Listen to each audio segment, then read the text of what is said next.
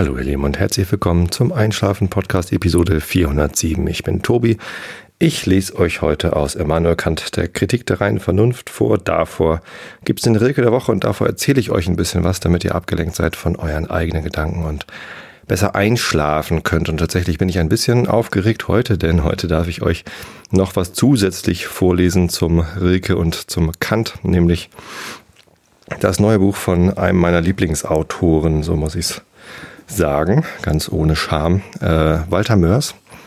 Aber bevor ich dazu komme, noch ein kleines bisschen Housekeeping. Heute ist schon äh, wieder eine Episode Einschlafen-Podcast dran, obwohl wir letzte Woche erst eine hatten. Eigentlich ist ja jetzt alle zwei Wochen so der Rhythmus, aber ähm, ja, ihr habt Glück und Holgi kann erst nächste Woche wieder mit mir einen Realitätsabgleich aufnehmen. Insofern ist jetzt mal ein Wochenrhythmus dran. Ich habe Pech, weil der Mo heute keine Zeit hat, um mir Shownotes zu schreiben, aber ich habe Glück und die Bianca hat mir ein ganz wunderbares Episodenbild gemacht. Herzlichen Dank dafür.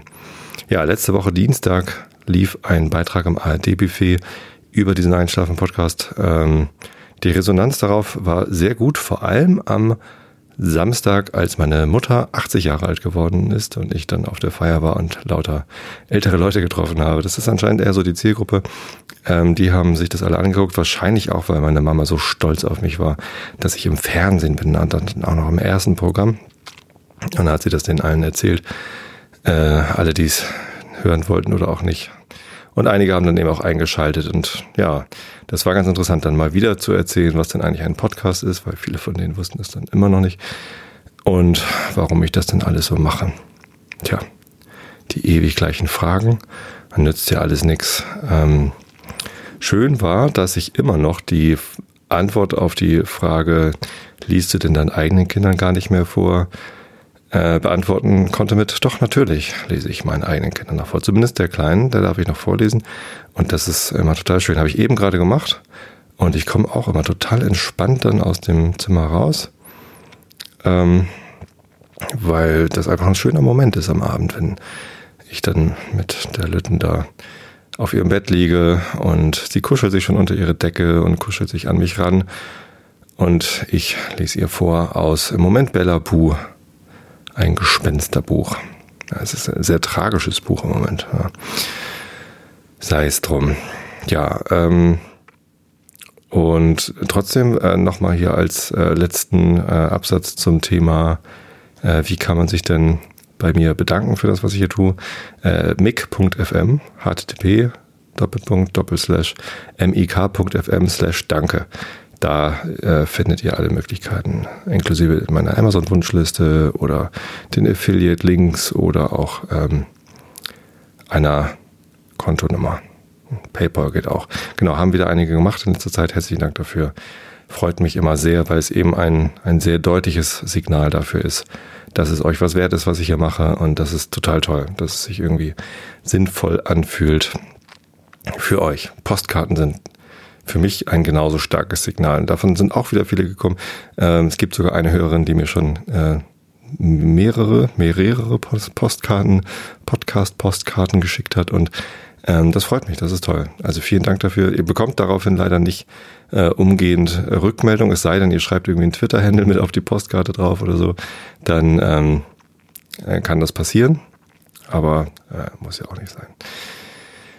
Ich danke euch hier auf diesem Weg dafür. Kommen wir zu dem heutigen äh, Beitrag und genau wie in der letzten Episode, als ich euch ein neues Buch vorgestellt habe, da ein Buch für Kinder, die programmieren lernen wollen, von Diana und Philipp Knudel, einfacher, nee, einfach Programmieren für Kinder, ähm, kommt heute ein äh, weiteres Buch, ein neues Buch, das ich äh, euch vorstellen darf. Und das ist von Walter Mörs. Den Autor kennt ihr vielleicht. Ähm, der ist nicht ganz unbekannt. Äh, vor allem ist er bekannt geworden durch seine Comics. Ich glaube, das war so das erste große Ding.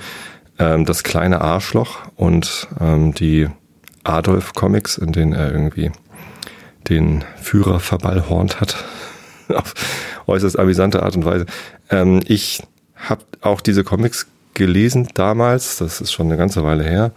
Ähm, die waren, ich, ich fand sie gut, aber es, es war nicht so richtig mein Ding. Es ist halt sehr unter der Gürtellinie Humor ähm, und sehr platt. Und das, ja, kann man sich mal angucken, aber es war, hat mich nicht so angefixt. Ich war da kein großer Fan von, aber auch kein, kein Gegner. Also alle, die sich über Hitler lustig machen, finde ich ja äh, besser als alle, die Hitler äh, gut finden. Und deswegen war mir das durchaus sympathisch, aber nicht so richtig mein Ding.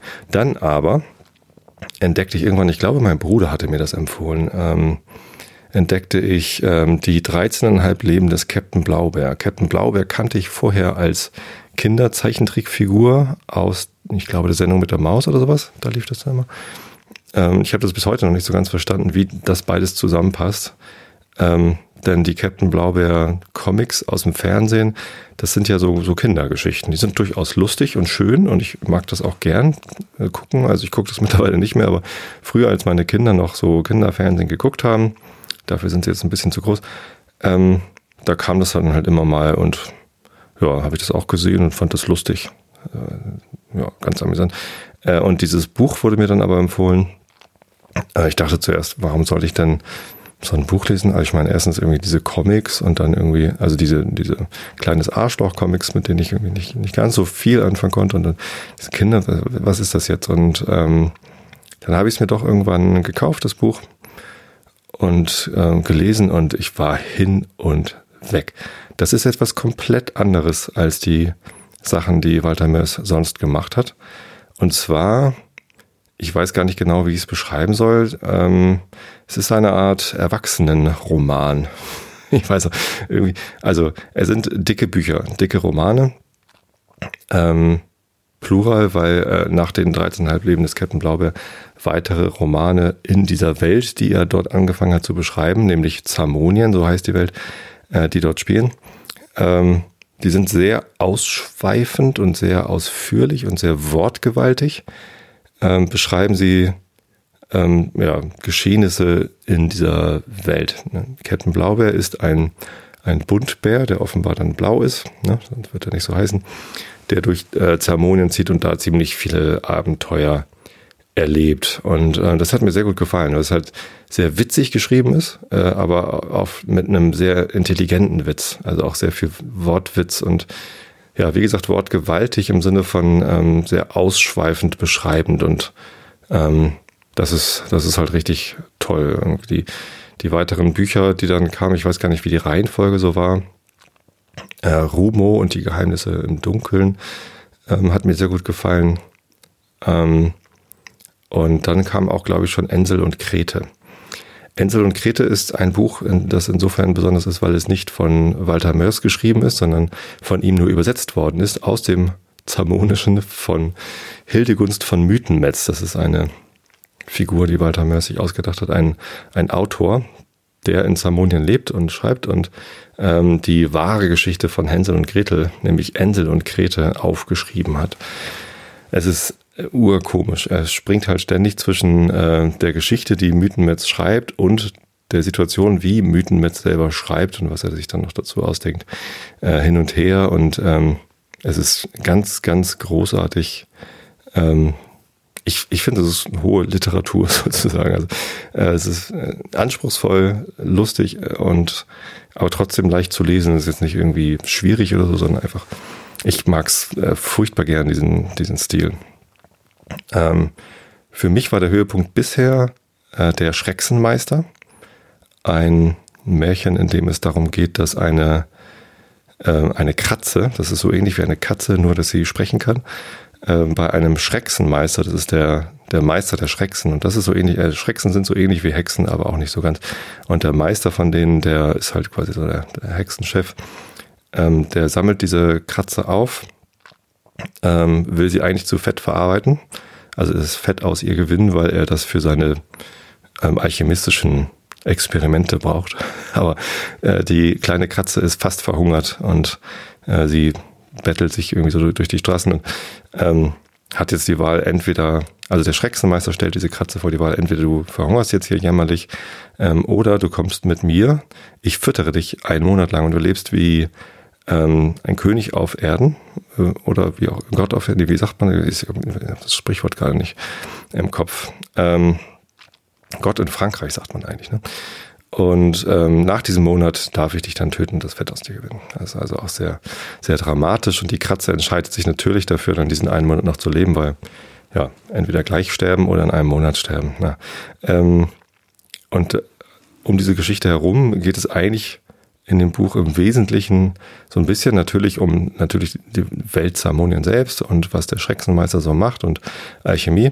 Ähm, aber dann, ich, ich glaube, so 90 Prozent von dem Buch bestehen aus Beschreibungen, was der Schrecksenmeister an köstlichen Gerichten zubereitet, wie er kocht, wie die Katze diese Gerichte isst äh, und genießt. Und also es wird mit, mit so vielen Wörtern beschrieben, was und wie dort gekocht wird und wie das schmeckt. Das ist einfach ganz grandios und man kriegt sofort Lust auf Kochen und Essen. Und äh, teilweise ist es aber auch so absurd komisch, was dort beschrieben wird und, und was für Wirkungen dieses Essen hat und also auch so mit halluzinogenen Speisen und ja, alle, alle möglichen Dinge denkt sich der Walter Mörster aus. Es ist wirklich ganz, ganz toll.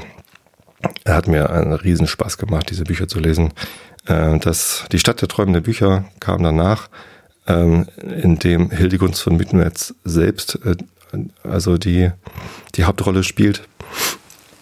Ähm, der Nachfolgeroman davon, die, das Labyrinth der träumenden Bücher, ist leider eins der schwächeren Bücher. Das hat mir nicht so viel Freude bereitet, weil es irgendwie die ganze Zeit über nicht anfängt. Und ich habe das Buch halt trotzdem natürlich verschlungen, weil der Stil halt schön ist, aber die Geschichte fängt halt nicht an. Und ja, es gehört natürlich auch mit zum Buch dazu. Also schon in der Stadt der träumenden Bücher äh, gibt es in der Geschichte eine Geschichte, äh, die damit aufhört, dass die Geschichte anfängt. Und ja, leider ist es beim Buch Labyrinth der träumenden Bücher halt genau so, dass halt die ganze Zeit über nichts passiert. Alle sind so in Wartestellung und dann ganz am Ende vom Buch geht's los und dann ist das Buch aber zu Ende und jetzt müssen wir alle auf den dritten Teil dieser Trilogie warten. Anstatt aber, dass Herr Mörs diesen dritten Teil ähm, zu Ende schreibt und veröffentlicht, macht er gerade erstmal andere Projekte. Er hatte noch äh, ein weiteres anderes Buch äh, angekündigt, das jetzt aber auch noch nicht da ist.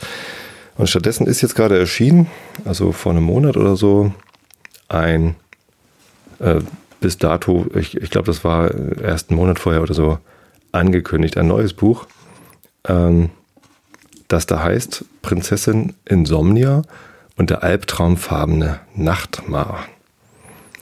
Ähm, ich habe mich extrem gefreut, als diese Ankündigung kam zu dem neuen Buch, denn erstens, äh, juhu, es ist ein neues Walter Mörs Buch und yippie es ist ein neues Buch aus der Zamonienwelt. Und oh mein Gott, es ist ein Buch, das mit dem Thema Schlaf zu tun hat. Ja. Und das interessiert mich natürlich dann ganz besonders, denn ich als Einschlafen-Podcast Sprecher, Produzent, Mensch, ähm, beschäftige mich natürlich auch immer mal wieder mit dem Thema Schlaf. Nicht zuletzt deshalb, weil viele von euch, von euch Hörern, mich anschreiben, um mir von ihren Schlafproblemen zu berichten, die aus den unterschiedlichsten Gründen kommen.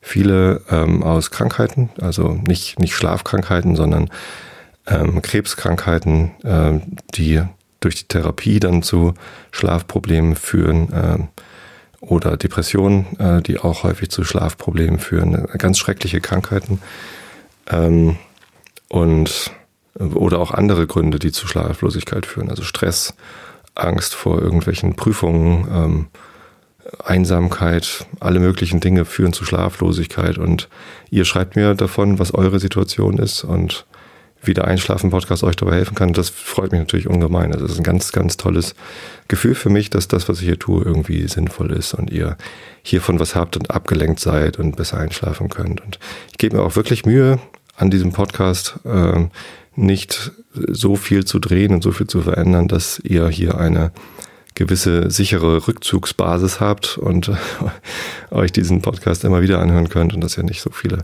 abgefahrene Sachen passieren. Ähm, ja, und lass ihn so weiterlaufen, wie er nun halt kommt, eben weil es für euch so gut zu funktionieren scheint. Ähm, und nun schreibt der Walter Mörs ein neues Buch und es ist ein, ein Buch, das er tatsächlich aufgrund von Leser, er hatte keine Hörer, sondern Leser, äh, wobei, apropos, Ähm, ich habe nicht nur die äh, Walter Mörs Bücher alle gelesen, sondern ich habe mir einige von ihnen auch vorlesen lassen, denn die gibt es auch als Hörbücher. Ich glaube alle mittlerweile. Und ähm, die sind auch ein ganz großer Spaß, denn einige davon sind vorgelesen von dem grandiosen Dirk Bach. Ich weiß, den muss man mögen. Genauso wie man vielleicht die Comics vom kleinen Arschloch mögen muss. Das ist ein sehr ähm, spezieller Typ ähm, und sehr polarisierend. Aber ich äh, finde ihn grandios. Also als Komiker fand ich ihn schon ziemlich gut in diesem Dschungelcamp. Da konnte ich nicht so viel damit anfangen, weil ich mit dem Dschungelcamp nicht so viel anfangen kann. Aber als Hörbuchsprecher ist der Typ eine Frucht. Also Dirk Bach als Hörbuchsprecher, ja, muss man mögen, aber ich äh, kann, kann man auch nicht mögen. Ich finde es großartig. Und mein absoluter Favorite äh, ist auch von, von Walter Mörs, aber nicht aus der Zermonienwelt, sondern Die wilde Reise durch die Nacht. Das wird zwar irgendwie zu den Zermonien-Romanen dazugezählt, spielt aber nicht so richtig in dieser Welt, sondern hat irgendwie eine eigene Welt und ist ganz, ganz toller so Heldenreisenbericht. Die wilde Reise durch die Nacht. Hört euch das unbedingt an. Vorgelesen von Dirk Bach. Das habe ich, das ist das einzige Walter Mörs Buch, das ich nicht gelesen habe. Ich glaube, das habe ich gar nicht als Buch, aber gibt's bei Audible, könnt ihr euch runterladen und anhören. Ist grandios. Gibt's bestimmt auch auf CD im Buchladen eurer Wahl. Ja, ähm, der Schrecksmeister allerdings ist nicht von Dirk Bach vorgelesen, sondern von Andreas Fröhlich. Und das ist natürlich auch ein ganz grandioser Hörbuchsprecher, nämlich äh, Bob von den drei Fragezeichen.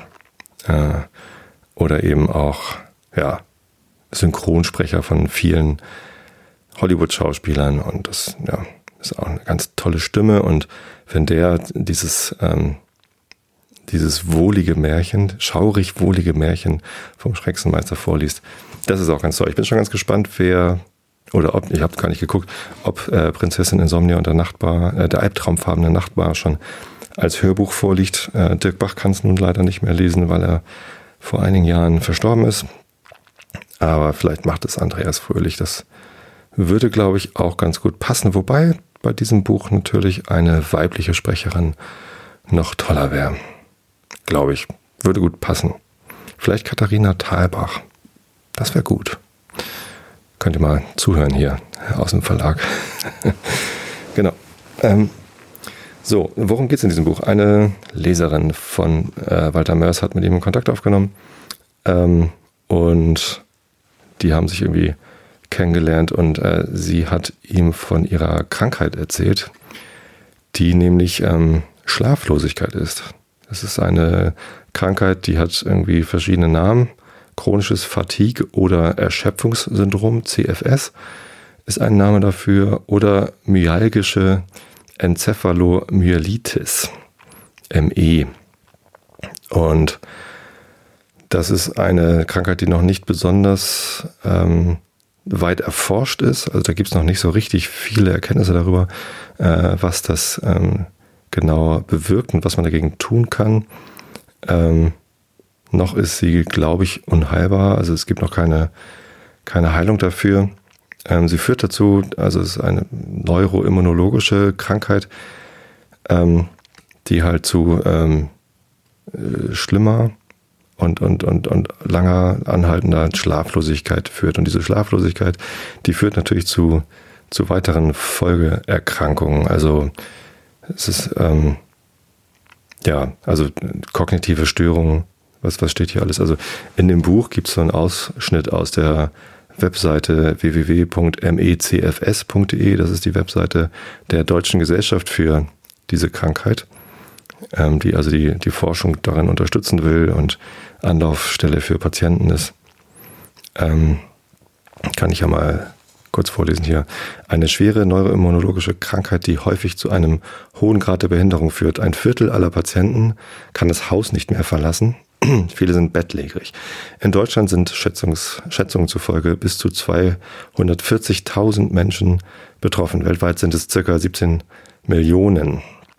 ME-CFS-Erkrankte leiden unter einer ausgeprägten Zustandsverschlechterung ihrer Symptome nach geringer körperlicher und geistiger Belastung, sogenannte Post-Exertional Malaise.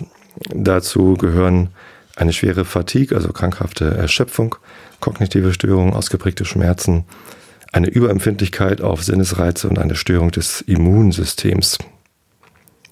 Ja, äh, Symptome wie Herzrasen, Schwindelbenommenheit, Blutdruckschwankungen und der damit einhergehenden Unfähigkeit für längere Zeit zu stehen oder zu sitzen. Schon kleine Aktivitäten wie Zähneputzen, Duschen oder Kochen können zur Tortur werden. Und das ist ähm, ja natürlich in unterschiedlichen Ausprägungen gibt es diese Krankheit.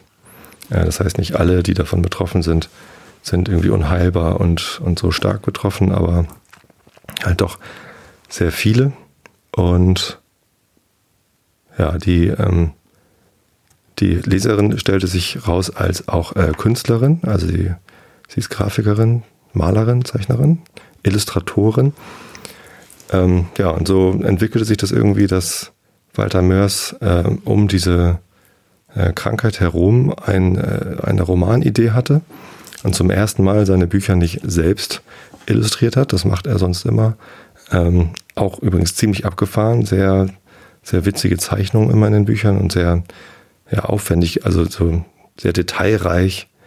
Ähm, bestimmt nicht besonders schön anzuschauen für die meisten Menschen, weil es halt sehr sehr gruselig teilweise ist, aber ich, äh, ich finde es ganz großartig und ich habe sogar mal von einem von euch, von einem meiner Hörer, einen Walter Mörs Jahreskalender, so einen großen Kalender, wo ich für jeden Monat ein großes Bild, äh, ich glaube im Wesentlichen aus dem aus der Stadt der träumenden Bücher, mit Buchlingen drauf und so.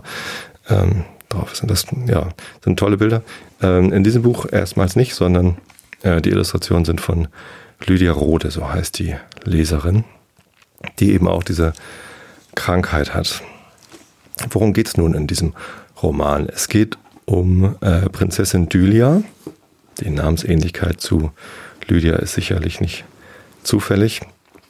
Äh, und Dylia ist eine Prinzessin in Zamonien. Wird nicht genau gesagt, wo, in welcher Stadt oder so, aber die äh, lebt da auf einem Schloss und ähm, es wird so ein bisschen ihre, ihre Welt beschrieben, aber gar nicht mal großartig. Also es gibt irgendwie sieben Türme und sie steigt viele Treppen, kann immer nicht schlafen, teilweise bis zu 18 Tage oder bis zu 20 Tage, ich weiß gar nicht mehr. Also teilweise viele Tage ohne Schlaf, aber die Hofärzte und die Hofalchemisten können alle nichts dagegen tun.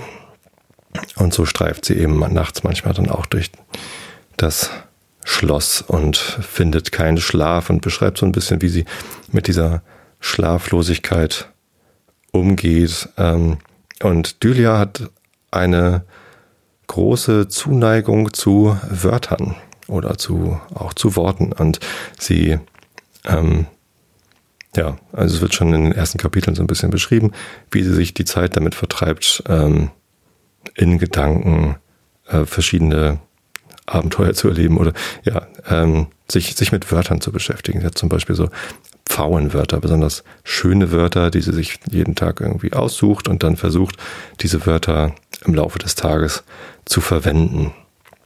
Und ja, ich glaube, damit haben Dylia, äh, hat Dylia eine Gemeinsamkeit mit äh, Lydia, nämlich die Schlaflosigkeit, und eine Gemeinsamkeit mit Walter Mörs, nämlich die große Zuneigung zu äh, Wörtern und ausschweifenden Wörtern.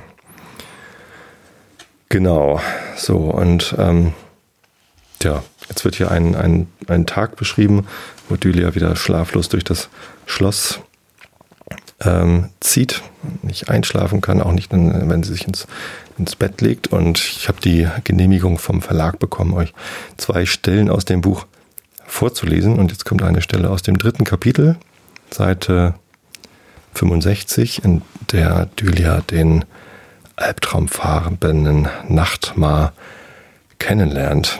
Es geht aber los, während sie noch ähm, im Bett liegt und allein über ihre Situation nachdenkt.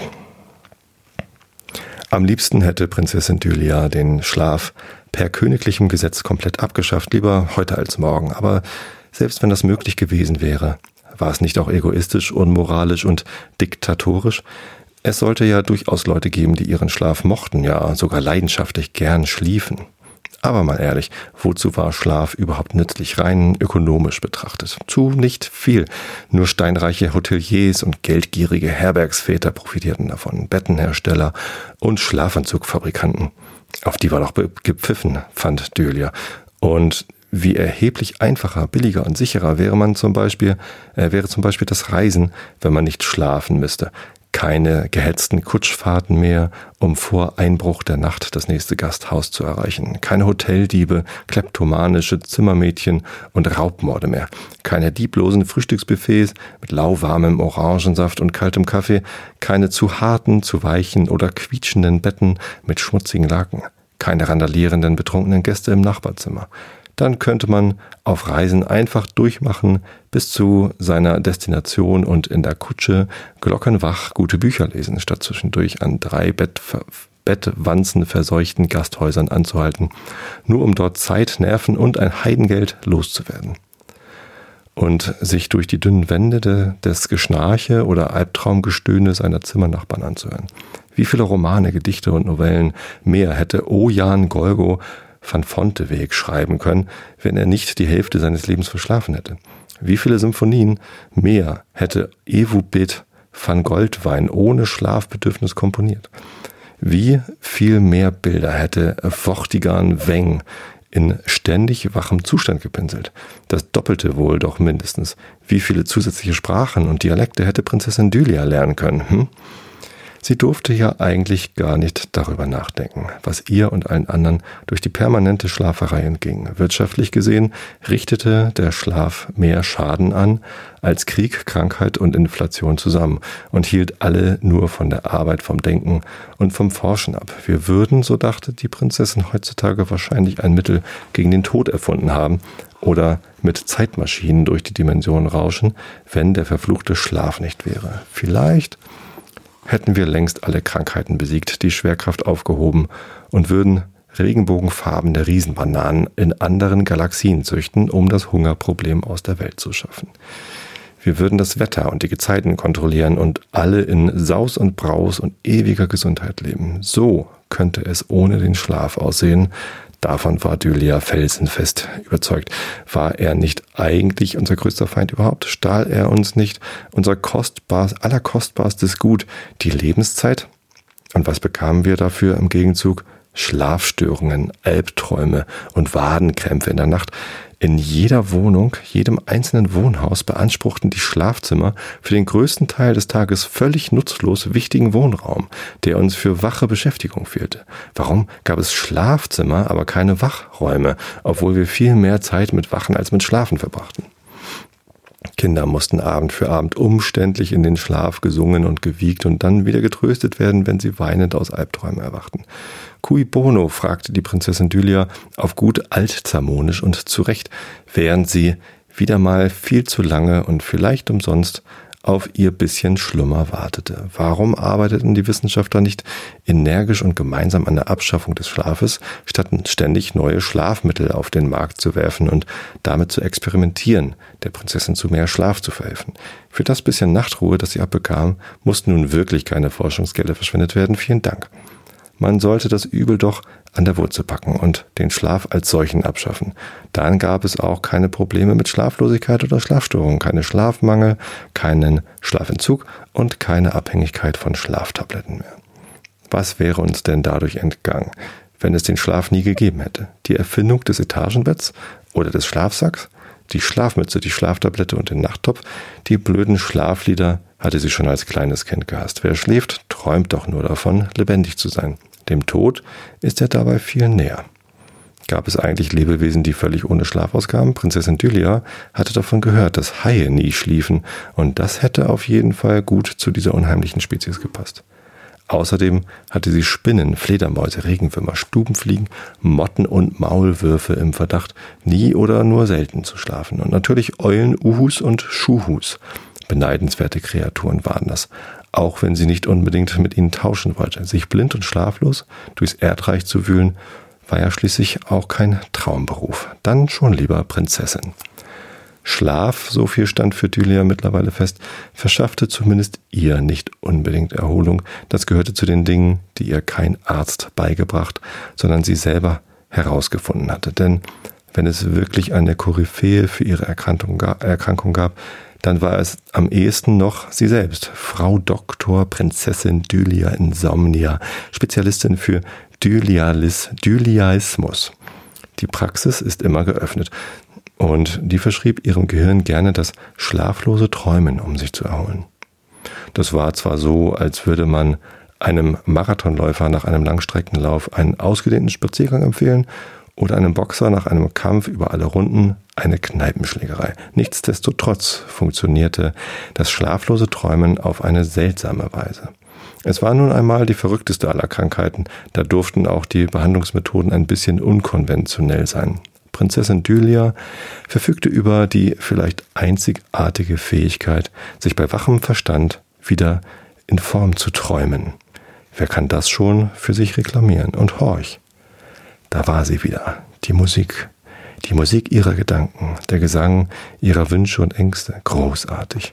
Ein klares Zeichen dafür, dass ihre Fantasie anfing, mit ihr durchzugehen. Pam, pam, pa, pam, pam, pam, pam, pam, pam. Das war Gehirnmusik.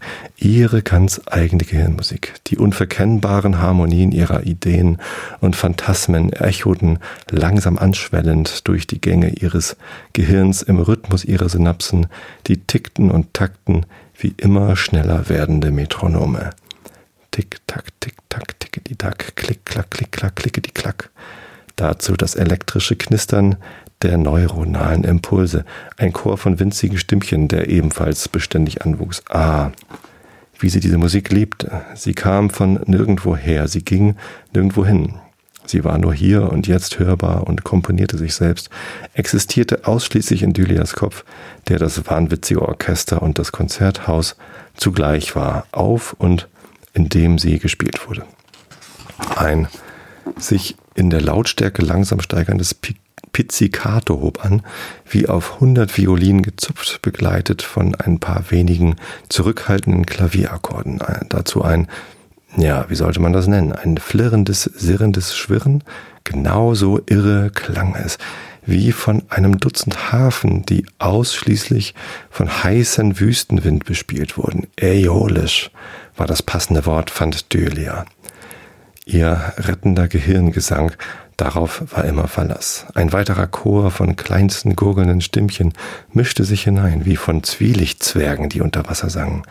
Aber das war weder Singen noch Summen noch Gurgeln. Es war Denken in musikalischer Form. Jetzt geht's los, dachte Ethylia entzückt, denn sie wusste genau, was nun fällig war. Ja, jetzt konnte sie kommen, die Tagtraumekstase das hemmungslose, endlose Gedankenspiel. Die Prinzessin war bereit, furchtlos alles zu denken, was denkbar war. Und das war jedes Mal fast wie ein Anfall ihrer Krankheit. Es kam wie auf den Leib geworfen. Sie konnte sich weder darauf vorbereiten, noch etwas dagegen machen. Da musste sie einfach durch, wie durch einen Regenschauer, der sie auf freiem Feld überraschte. Aber in diesem Fall waren die Symptome nicht beklemmend oder schmerzhaft, sondern angenehm. Es war wie ein erfrischender Sommerregen, die größte Beglückung überhaupt. Das war doch die, am Leben zu sein, oder? Und diese einfachste und stärkste aller Freuden empfand die Prinzessin am intensivsten, wenn sie derart ungebremst denken durfte, mit ihren Ideen tanzend zur eigenen Gehirnmusik. Prinzessin Dylia schloss die Augen und begann ihr vertrautes Ritual. Als erstes musste sie sich an ein Gedicht erinnern, das sie einmal auswendig gelernt und nie wieder vergessen hatte. Das Gedicht, dachte sie fast flehend, das Gedicht bitte. Und da kam sie schon herbeigeeilt, ihre jadegrüne Erinnerungsspinne, starkste mit spitzen Beinen, über das bunte Netz der Erinnerung und brachte die ersten Zeilen heran. Wenn die Minuten durch die Jahre rufen, flüsterte Dylia fast unhörbar, erhebt sich der ewige Träumer über seine irdische Last. Sie verstummte gleich wieder, weil plötzlich eine schwere Last auf ihre Brust drückte. Hey, wollte sie entrüstet rufen, aber es drang kein Laut aus ihrer Kehle. Ihre Atmung war wie abgeschnürt. Verdammt. Da kam ihr doch jetzt nicht etwa eines dieser blöden Symptome ihrer Krankheit dazwischen. Beklemmung der Atemwege gehörte immer wieder dazu. Großmutter difficulta te minspirandi. War sie das? Aber war sie tatsächlich so schnell äh, wieder zurückgekommen? Das wäre ungewöhnlich. Und bitte nicht jetzt. Julia versuchte noch einmal Luft zu holen, doch es blieb dabei. Ihre Kehle war wie zugeschnürt. Und reißt mitten hinein, deklamierte plötzlich eine tiefe, fremde Stimme das vertraute Gedicht weiter. ins dunkle Herz der Nacht. Dylia erschrak so heftig wie noch nie in ihrem Leben. Sie wollte ruckartig den Oberkörper heben, aber das war unmöglich. Etwas enorm Schweres presste sie fest in die Kissen. Da war jemand im Raum, ein Attentäter, der es in ihr Schlafgemach geschafft hatte. Ihr Stilgefühl ersetzte das Wort Attentäter mechanisch durch das viel schönere Meuchelmörder. Aber das machte die Situation auch nicht besser. War das eine Palastrevolution? Prinzessin Dylia riss endlich die Augen auf. Das erste, was sie sah, war ein wirres Mosaik aus viel zu vielen Farben. Sie blinzelte einmal, sie blinzelte ein zweites und ein drittes Mal, wodurch das Bild etwas klarer zu werden schien, aber irritierend bunt blieb es trotzdem. Die euphorische Gehirnmusik hatte schlagartig ausgesetzt, das ekstatische Glücksgefühl war verflogen. Dafür rauschte jetzt der Strom des Blutes in ihren Ohren im viel zu schnellen Takt ihres ängstlich schlagenden Herzens. Dann stellte sich ihr Blick endlich vollkommen scharf, und jetzt begriff sie, dass der bunte Flickenteppich eine Person war.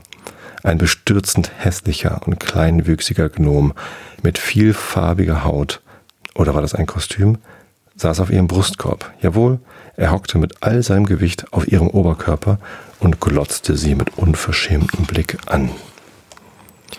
Sie war tatsächlich nicht mehr allein in ihrem Schlafgemach. Als sie noch genauer hinsah, konnte sie erkennen, dass die Haut, oder war es doch ein Kleidungsstück, des Eindringlings aus winzigen, mosaikartigen Segmenten bestand. Schuppen vielleicht, die andauernd die vielen Farben zu tauschen schienen. Aber es war gar nicht der uneingeladene Gast selbst, der sie am meisten ängstigte, sondern wie er sie anstarrte, so schamlos und unbarmherzig, so dreist und durchbohrend konnte nur jemand blicken, der über keinerlei Mitgefühl verfügte, über keine Moral und keine Gnade, jemand, der ohne Skrupel Schmerzen bereiten konnte. Dieser Blick war nicht nur böse, es war der böse Blick selbst. Prinzessin Dylia wollte etwas fragen, aber es gelang ihr nicht. Der Gnom legte den Kopf schief, sah sie jetzt beinahe mitleidig an und sprach mit leiser, fast flüsternder, aber überraschend wohlklingender und eindringlicher Stimme Sch, du brauchst dich nicht anzustrengen, um es auszusprechen. Ich weiß ganz genau, was du sagen willst. Es sind zwei Fragen. Er hob seine rechte fleckenfarbige Hand und streckte zwei Finger aus, die mit gelblichen Krallen bewehrt waren. Die eine lautet, wer bist du? Und die andere, was willst du von mir? Er rückte seinen Kopf wieder gerade und lächelte. Wenn ich recht habe, musst du nur nicken, fügte er hinzu. Dylia nickte zweimal. Siehst du, ich kann zwar nicht deine Gedanken lesen, aber ich kann sie riechen, sagte der Gnom. Sie riechen nach Angst und ich gebe dir auch noch die Antworten, besonders gerne übrigens auf die erste Frage, denn ich liebe es, mich auf diese Weise vorzustellen, obwohl die Antwort eigentlich ein fürchterliches Klischee ist, welches ansonsten nur in ganz schlechten Romanen Verwendung findet, wie ich zugeben muss. Aber es bringt mir, es bringt die Sache nun mal auf den Punkt. Der Gnom räusperte sich vernehmlich. Also, die erste Antwort lautet, ich bin dein schlimmster Albtraum. Und für die zweite muss ich etwas weiter ausholen. Tja, Das ist äh, das Ende des sechsten Kapitels, stelle ich gerade fest. Das, da fängt jetzt nämlich das nächste an. Septimus, das dunkle Herz der Nacht. Ähm, ja, ihr merkt es schon, es ist ein bisschen beklemmend, das Buch. Kein Wunder, es beschäftigt sich, befasst sich mit einem äußerst beklemmenden Thema. Ähm, und ich finde, Walter Mörs hat das ganz gut hingekriegt. Ähm, Beklemmung in diese äh, Worte zu bringen. Ähm, ich glaube, an, an, dieser Textzeile, an, diesen, an dieser Textstelle wird auch deutlich, mit, äh, mit welcher ähm, Wortgewalt da zu rechnen ist, im, im, sowohl vor diesem Kapitel als auch danach. Es geht halt immer um äußerst ausführliche Beschreibungen der Dinge und das, ähm, das finde ich einfach schön. Ja, und, und diese Gedankenwelt, die da aufgespannt wird, die ist halt, ist halt einfach sehr, sehr groß. Ja, ähm, klingt äußerst bedrohlich. Ähm, für, für Dylia ist es das auch im ersten Moment. Allerdings ähm, ja, lädt dieser Nachtmar äh, den, äh, wie heißt er? Ich habe, jetzt habe ich doch glatt den Namen vom Nachtmar vergessen. Nee, Opal heißt er. Havarius Opal. Ähm, der lädt Dylia auf eine Reise ein, äh, nämlich genau zum dunklen Herz der Nacht. Und das ist eine Reise in Dylias Gehirn. Ähm, worauf sich Delia interessanterweise sofort einlässt. Und dann geht es auch gleich los. Und ähm, ja, was folgt, ist eine wilde Reise nicht durch die Nacht, sondern durch das Gehirn, äh, in, auf der ähm, der Nachtmar und die Prinzessin allerlei äh, interessante Dinge ähm, erleben und erfahren. Es ist eine ganz interessante Mischung aus ähm, tatsächlicher, ähm, ja, wissenschaftlicher Beschreibung eines Gehirns, also viele, ähm, viele Bilder, die dort gemalt werden, äh, sind halt schon äh, daran angelegt, wie so ein Gehirn tatsächlich aufgebaut ist.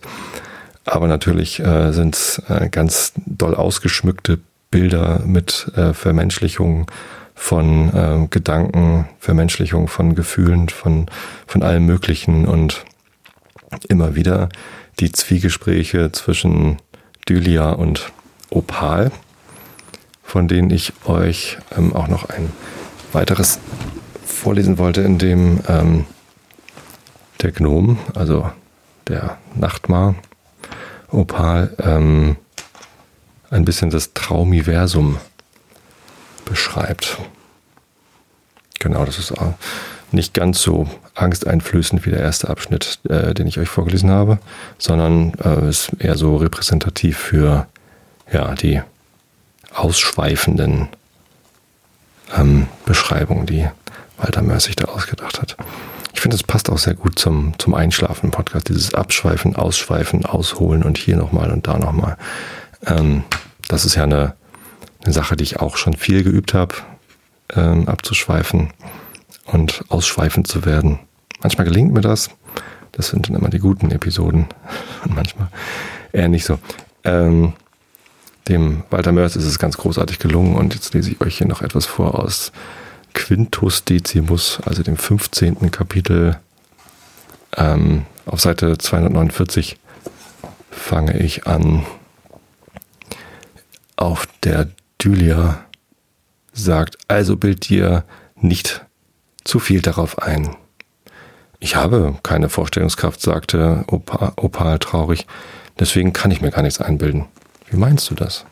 Naja, ich kann dir Albträume verschaffen, aber ich könnte nie selber einen haben. Nachtmare können nicht träumen.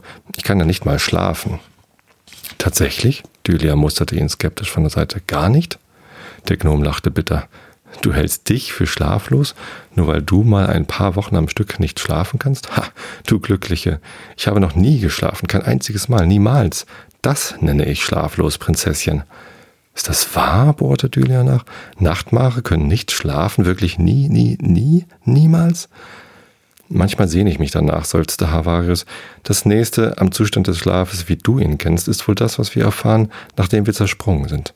Aber auch dann träumen wir nicht. Es ist eher eine Ohnmacht als echter Schlaf. Aber so ähnlich stelle ich mir den Schlaf vor, eine vorübergehende Erholung vom Sein. Dylia erschauderte. Du meinst, Du schläfst nur dann, wenn dein Körper zerschmettert wird durch einen Sturz oder sowas? Richtig. Wenn das passiert, dann zerfällt auch unser Geist in kleinste Splitter, die sich dann wie die Bestandteile meines Körpers mühsam wieder zusammensetzen müssen. Das kann Jahre dauern. Was mein Geist dabei erlebt, ist dem, was du unter Schlafen verstehst, noch am ähnlichsten. Kannst du das etwas näher erläutern? Klar. Mein Geist befindet sich dann zwar im Traumiversum, aber er träumt nicht wirklich. Er driftet nur zwischen den Träumen umher. Er, er befindet sich im was? hakte Dylia nach. Traumiversum? Willst du damit andeuten, dass es so etwas wie ein Universum für Träume gibt? Der, der Wortstamm deutet darauf hin. Der Gnome nickte. Natürlich. Was meinst du denn, wo sich dein Geist aufhält, wenn du träumst? Warum in deinen Träumen völlig andere physikalische Gesetze herrschen? Eine andere Zeit? Warum da Verstorbene wieder lebendig sind? Was meinst du denn, wo wir Nachtmare überhaupt herkommen? Sie stampften jetzt durch einen blau-violetten Sumpf aus Hirnwasser und Gedankenmatsch, aber Dylia schenkte ihrer ungewöhnlichen Umgebung mittlerweile nur noch wenig Beachtung. Eine seltsame, pfeifende Frequenz lag in der Luft, die sie an die Folgen ihrer gelegentlichen Hörstürze erinnerte. Aber auch das kümmerte sie jetzt wenig. Es war so interessant, was Havarius davon sich gab. Eine andere Zeit? fragte sie. Lebendige Verstorbene? Der Gnom winkte lässig ab. Es ist nichts Besonderes, nur eine Parallelwelt wie jede andere auch. Aber natürlich musste es ein Universum für, äh, muss es auch ein Universum für Träume geben. Was dachtest du denn? Julia musste sich eingestehen, dass sie darüber eigentlich noch nie nachgedacht hatte. Also sagte sie lieber gar nichts und gab nur ein unverfängliches Hm, von sich. Stell dir die Träume einfach wie Planeten vor, befahl der Gnome. Wie äh, riesige Seifenblasen, die im Nichts schweben. Träume wie Seifenblasen? Nein, doch. Also theoretisch ja schon. Du kannst sie dir der Einfachheit halber so vorstellen, aber bitte als gefüllte Seifenblasen. Blasen, die aus vielen Blasen bestehen, wie die Häute einer Zwiebel. Ich soll mir eine Seifenblase wie eine Zwiebel vorstellen? fragte Julia. In Planetengröße? So ungefähr, antwortete der Gnome. Da ist also diese schillernde Blase. Du tauchst ein in ihre flüssige Außenhaut und die Blase platzt. Plopp.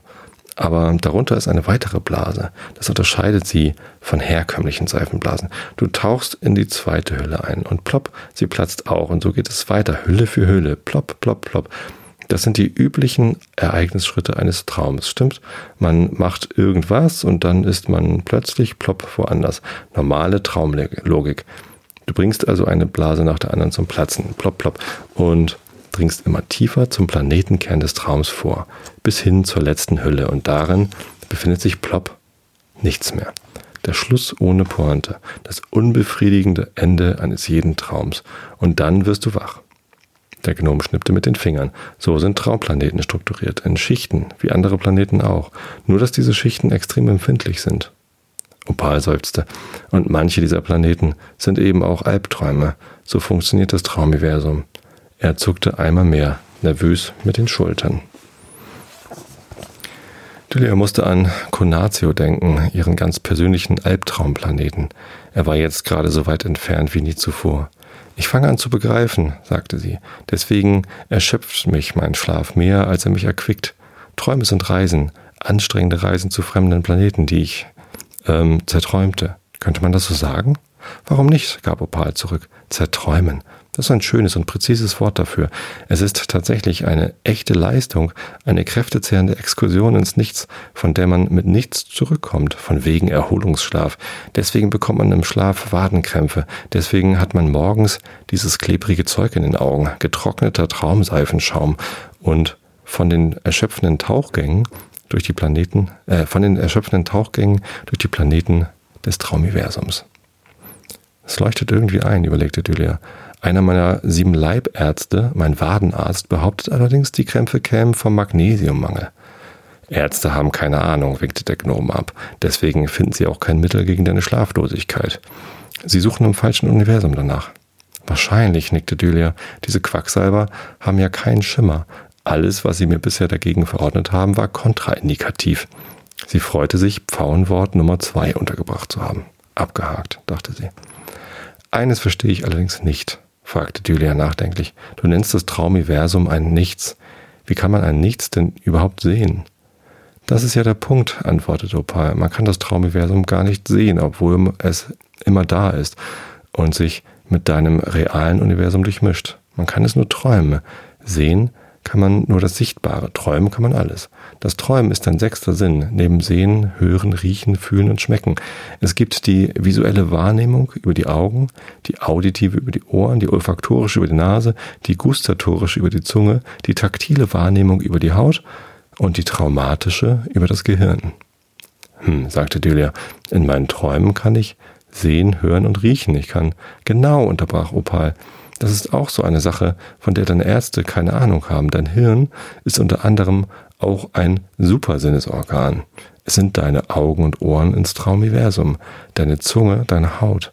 Deswegen kannst du dort mit geschlossenen Augen sehen und du kannst hören, obwohl deine Ohren zum besseren Schlafen mit Wachs verstopft sind. Es existiert, weil du es träumst. Jeder ist der Schöpfer seines eigenen Traumiversums. Alle Geschöpfe, Tiere und Daseinsformen, die träumen können, nur wir Nachtmare nicht. Wir Nachtmare werden nämlich direkt im Traumuniversum geboren. Das heißt, wir schöpfen es nicht selber, sondern werden darin geschaffen. Deswegen sind wir so fundamental anders als die Geschöpfe des sogenannten realen Universums.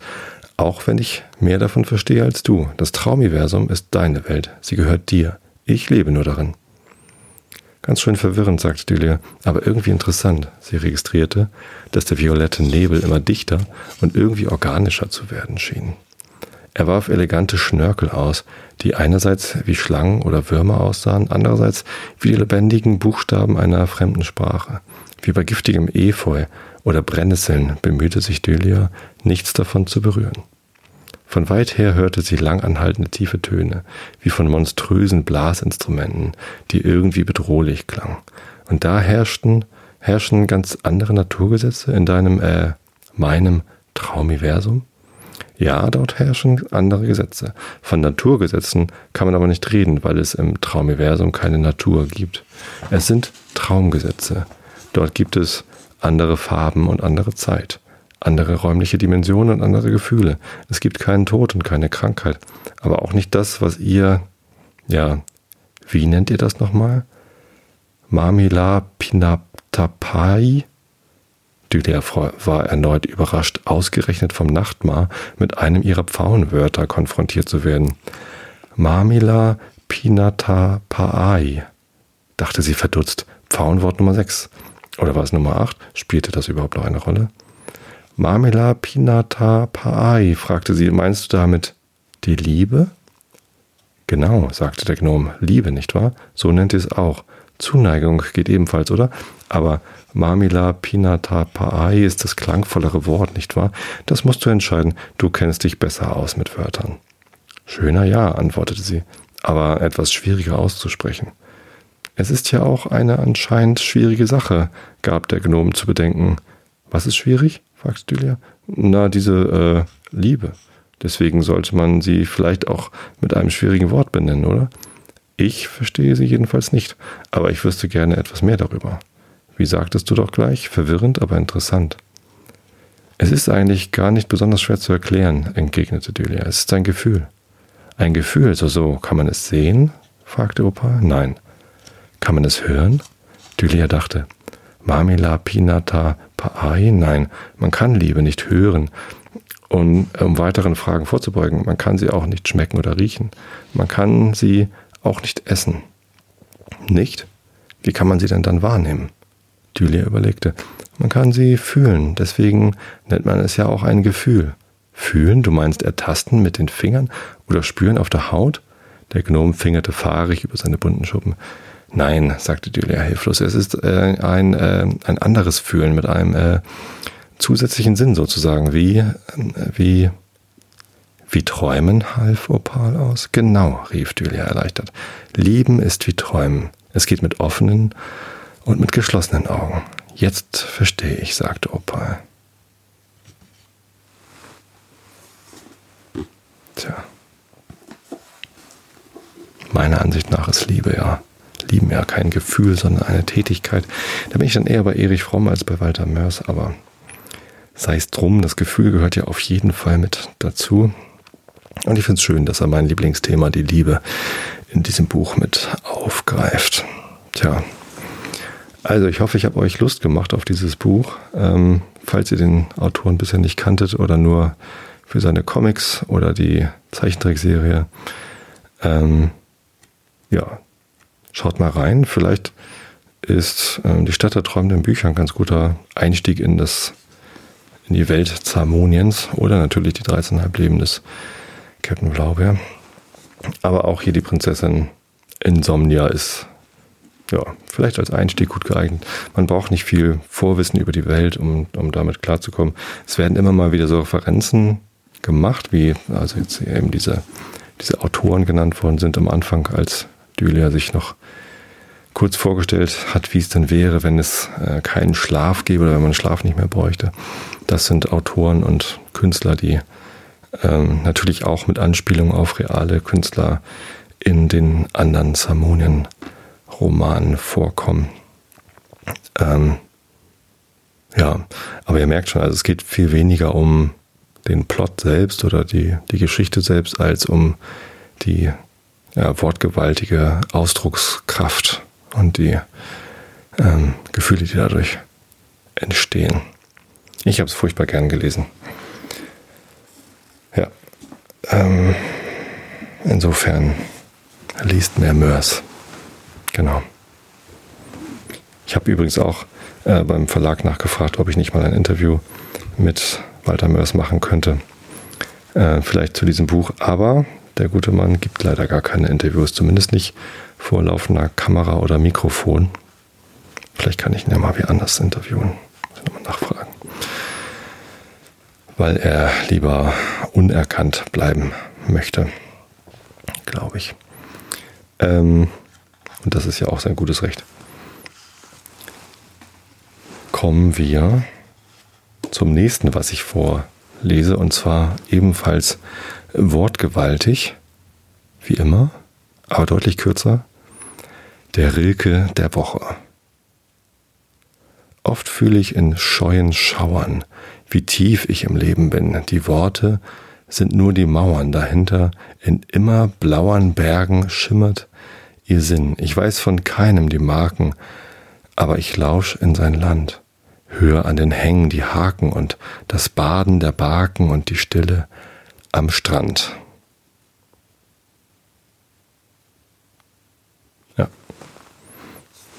Ein weiterer der so heißt wie die erste Zeile. Oft fühle ich in scheuen Schauern. Und wenn das alles zu aufregend für euch war, dann lese ich euch jetzt noch ein bisschen Immanuel Kant vor. äh, mit Einschlafgarantie für viele von euch. Ich weiß, andere schlafen bei Kant nicht so gern ein, aber viele doch. Und allen anderen, äh, ja, sage ich, ihr müsst leider zwei Wochen warten auf die nächste, auf das nächste Elfenmärchen, aber horcht mal wieder zurück in die älteren Episoden, wenn ihr jetzt noch wach seid und genießt die vielen anderen Bücher, die ich euch da schon vorgelesen habe. Jetzt kommt aus der Kritik der reinen Vernunft, dem zweiten Band von Immanuel Kant. Auf Seite B 506 des zweiten Buchs der transzendentalen Dialektik, drittes Hauptstück, das Ideal der reinen Vernunft, erster Abschnitt von dem Ideal überhaupt. Ebenso wortgewaltig, aber nicht ganz so ausschmückend und ein bisschen schwieriger verständlich als der Herr Mörs. Augen zu, und zugehört.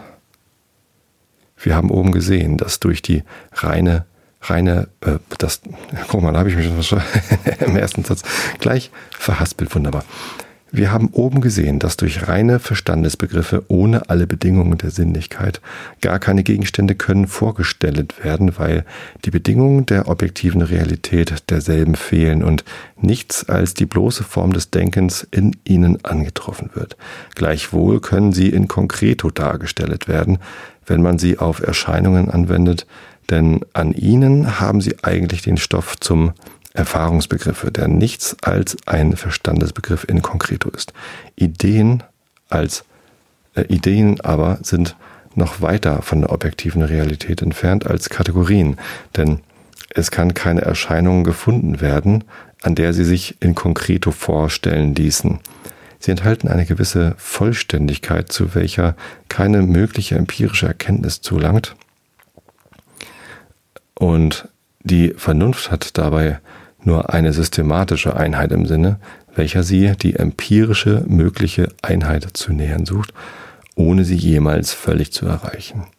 Aber noch weiter als die Idee scheint dasjenige von der objektiven Realität entfernt zu sein, was ich das Ideal nenne und worunter ich die Idee nicht bloß in concreto, sondern in individuo, das heißt als ein einzelnes, durch die Idee allein bestimmbares oder gar bestimmtes Ding verstehe.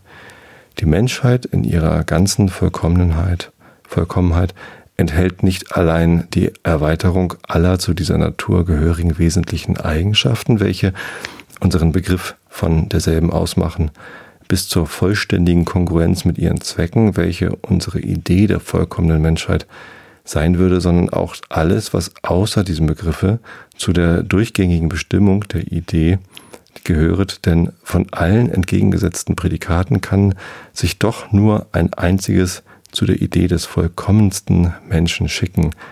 Was unser Ideal ist, war dem Plato eine Idee des göttlichen Verstandes, ein einzelner Gegenstand in der reinen Anschauung desselben, das vollkommenste einer jeden Art möglicher Wesen und der Urgrund aller Nachbilder in der Erscheinung.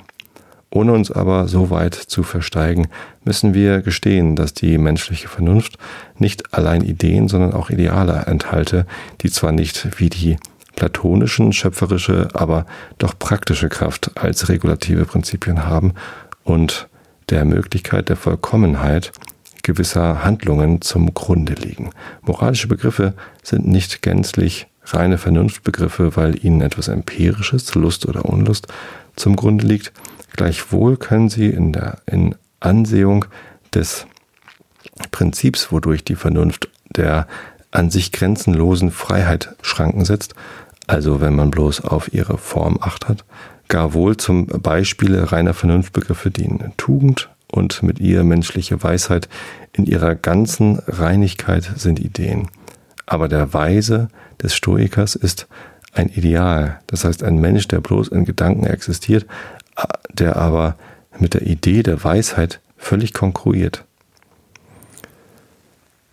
So wie die Idee die Regel gibt, so dient das Ideal in solchem Falle zum Urbilde der durchgängigen Bestimmung des Nachbildes und wir haben kein anderes Richt Richtmaß unserer Handlungen als das Verhalten dieses göttlichen Menschen in uns, womit wir uns vergleichen, beurteilen und dadurch uns bessern, obgleich es niemals erreichen können.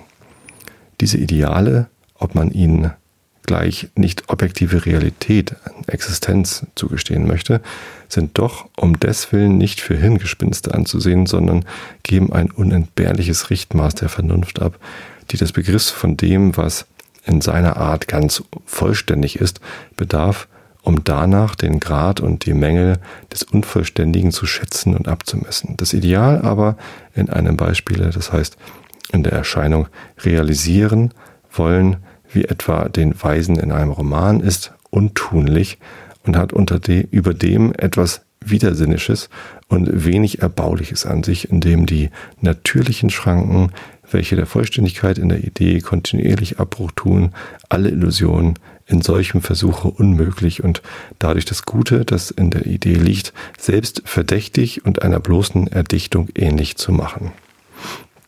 So ist es mit dem Ideale der Vernunft bewandt, welches jederzeit auf bestimmten Wegen, äh, Begriffen beruhen und zur Regel und, Urbe und Urbilde, es sei der Befolgung oder Beurteilung, dienen muss.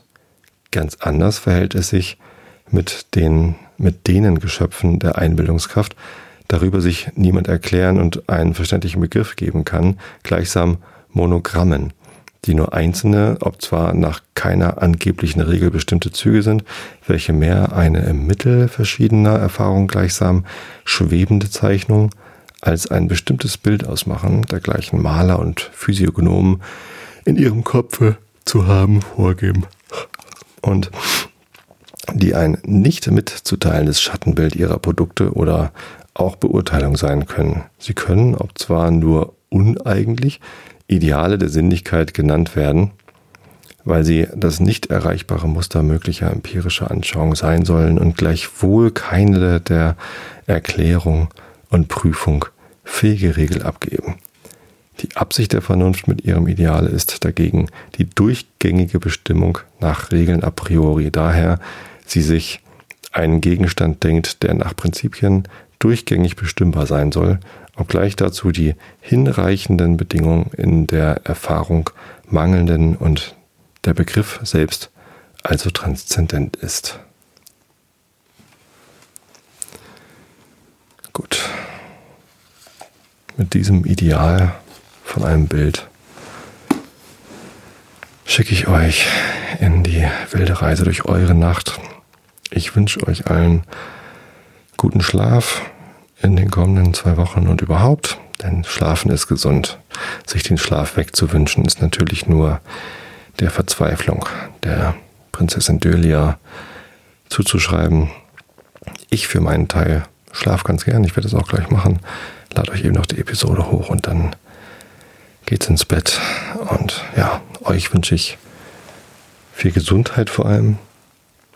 Thema Krankheit ist immer ein oder meistens ein bedrückendes Thema.